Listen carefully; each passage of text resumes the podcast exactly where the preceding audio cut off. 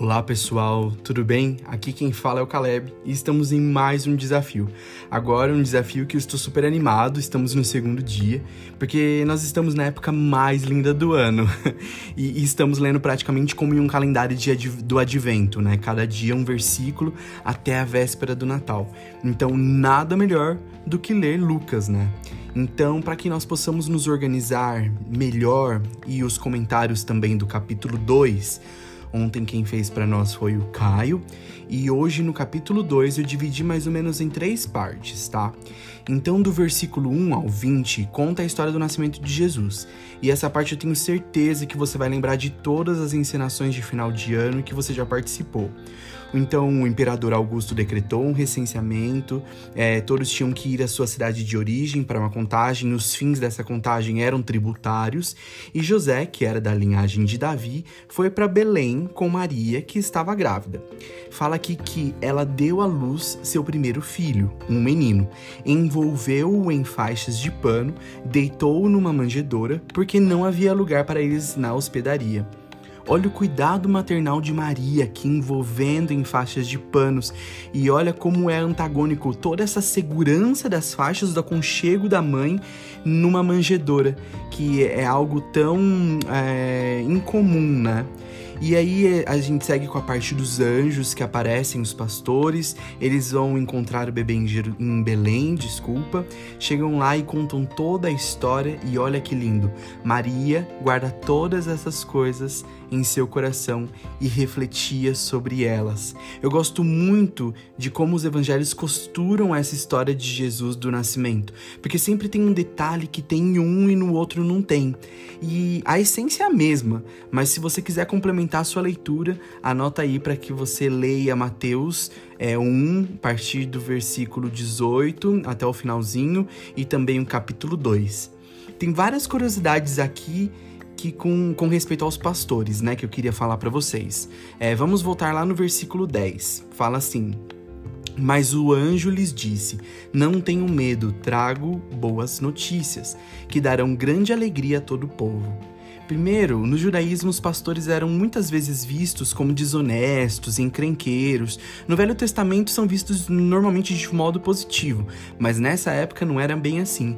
E olha que o anjo fala: trago boas notícias, ou seja, boas novas. E agora mais profundo ainda. Essa é a mesma palavra que é usada para traduzir como evangelho.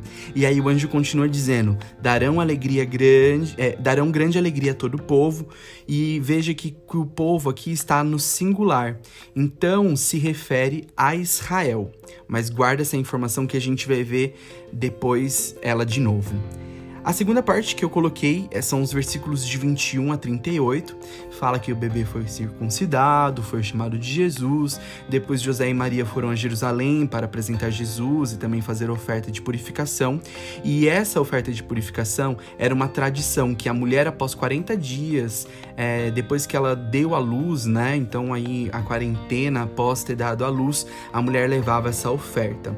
E é, ali o que eles levam é o que está escrito pra, para o que os pobres levem como oferta, tá? E nós lemos nos versículos seguintes duas profecias, a de Simeão e Ana. E Simeão era um homem justo e remanescente. Se você assistiu o nosso musical de Natal do que virá, era tipo Loipos, um remanescente, aquele que mantinha ainda a profecia no seu coração. E ele esperava ansiosamente, né? Simeão esperava ansiosamente pela concretização da profecia. E olha esses versículos, a partir do 29. É, Simeão fala: Soberano Deus agora podes levar em paz o teu servo, como prometeste. Vi a tua salvação que preparaste para todos os povos. Ele é uma luz de revelação às nações e é glória do teu povo Israel. Veja que agora está escrito os povos, ou seja, a todos nós, judeus e gentios. Lembrando que gentios são aqueles que não são judeus. Já na parte da Ana, não vemos. É em toda a Bíblia nós não vemos muitas é, sacerdotisas, né? E esses versículos nos revelam quanto ela era dedicada à casa de Deus e o quanto ela era sábia pelos anos vividos. Ela era uma senhora já.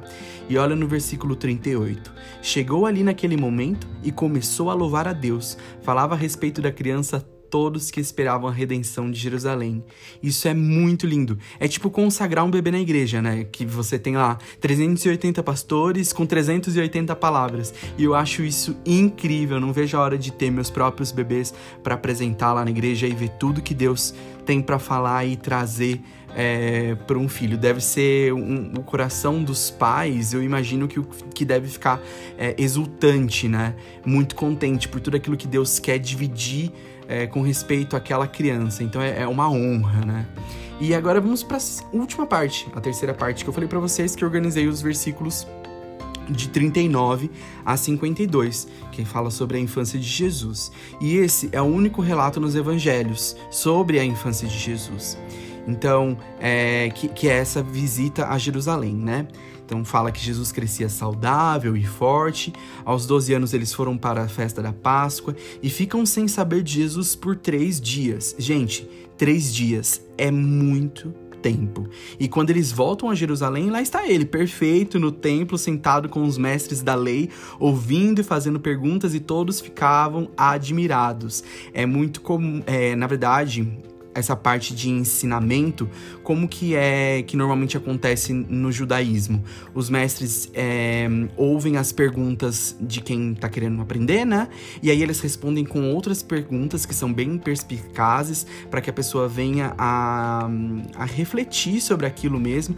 Então ele fica num jogo com as pessoas que querem aprender, indagando para que elas cheguem às respostas. Então por isso que fala que Jesus ele estava ouvindo ouvindo e fazendo perguntas, tá? E aí eh, nós temos o diálogo célebre que fala lá, filho, por que você fez isso conosco? Maria fala para Jesus e Jesus responde: Mas por que me procuravam? Não sabiam que eu deveria estar na casa de meu pai? E eu entendo que nesses versículos aqui desse bloco, o foco é mostrar como Jesus era precoce. Aos 13 anos na cultura judaica, o menino tomava parte das suas responsabilidades. Então, tanto é que anos depois surgiu o que hoje nós vemos como bar mitzvah, né? E, e que hoje é super comum, a gente sabe, nos dias de hoje, naquela época não tinha o bar mitzvah, mas é, acontece aos 13 anos e Jesus estava acontecendo, fazendo tudo isso aos 12, muito precoce. E de tudo isso também, mesmo sabendo quem ele era e com, e, e com que ele deveria se preocupar, Jesus era obediente aos seus pais sempre. Tanto que ele volta para Nazaré e agora crescendo em sabedoria, em estatura e no favor de Deus e das pessoas. É isso, pessoal. Essa foi a nossa leitura do capítulo 2 de Lucas. Espero que você esteja curtindo ler esses esses versículos, esses capítulos, este livro tão lindo nessa época natalina. Se você quiser compartilhar com algum amigo, fique à vontade, compartilhe que você pode ouvir pelo Spotify, você pode ouvir pela plataforma do Anchor. E amanhã nós voltamos com uma outra pessoa trazendo as suas impressões, aquilo que Deus falou ao coração dela sobre o capítulo 3. Nos vemos em breve, um grande beijo e até mais.